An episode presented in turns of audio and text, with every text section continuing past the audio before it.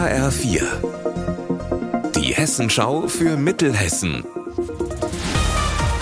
Hier ist das Studio Gießen. Meti Verrösler, schönen guten Tag. Das Bistum Limburg will konkret etwas ändern, um sexuelle Gewalt möglichst zu verhindern. Eine große Studie hatte vor fünf Jahren gezeigt, dass es wohl in der katholischen Kirche bisher ein System und Faktoren gegeben hat, die sexuellen Missbrauch bedingen. Dazu gab es ein Projekt, das diese Faktoren untersucht hat und das jetzt endet.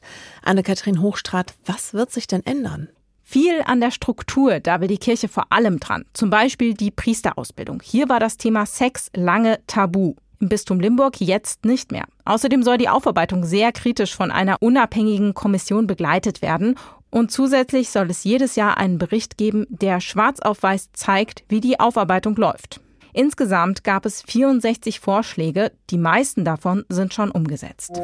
Der Müllabfuhrzweckverband Biedenkopf, kurz MVZ, hat gestern in einer Verbandsversammlung beschlossen, den Müll der 15 Mitgliedskommunen im Kreis Marburg-Biedenkopf in Zukunft wieder selbst abzuholen. Hintergrund ist, dass der MVZ vor knapp fünf Jahren eine Fremdfirma mit der Müllabholung beauftragt hat. Das hat aber nicht so gut funktioniert. Es gab immer wieder Beschwerden von Kundinnen und Kunden. Deshalb haben die Mitglieder des Verbandes Landes sich gestern dafür ausgesprochen, die Abholung in Eigenregie zu führen. Und das wird ab Januar 2025 gemacht. Gießen wird morgen zur Hauptstadt der fliegenden Metallkugeln. Ab 10 Uhr findet dort das Saisonfinale der hessischen Buhlligen statt. Mehr von Alexander Gottschalk. Auf dem Parkplatz am Messegelände werden Dutzende Spielbahnen mit Kreide auf den Boden gemalt und dann geht's los.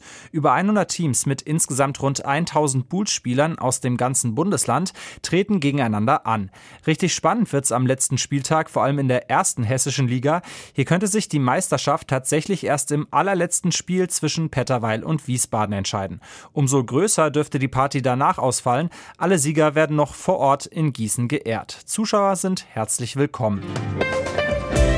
Unser Wetter in Mittelhessen.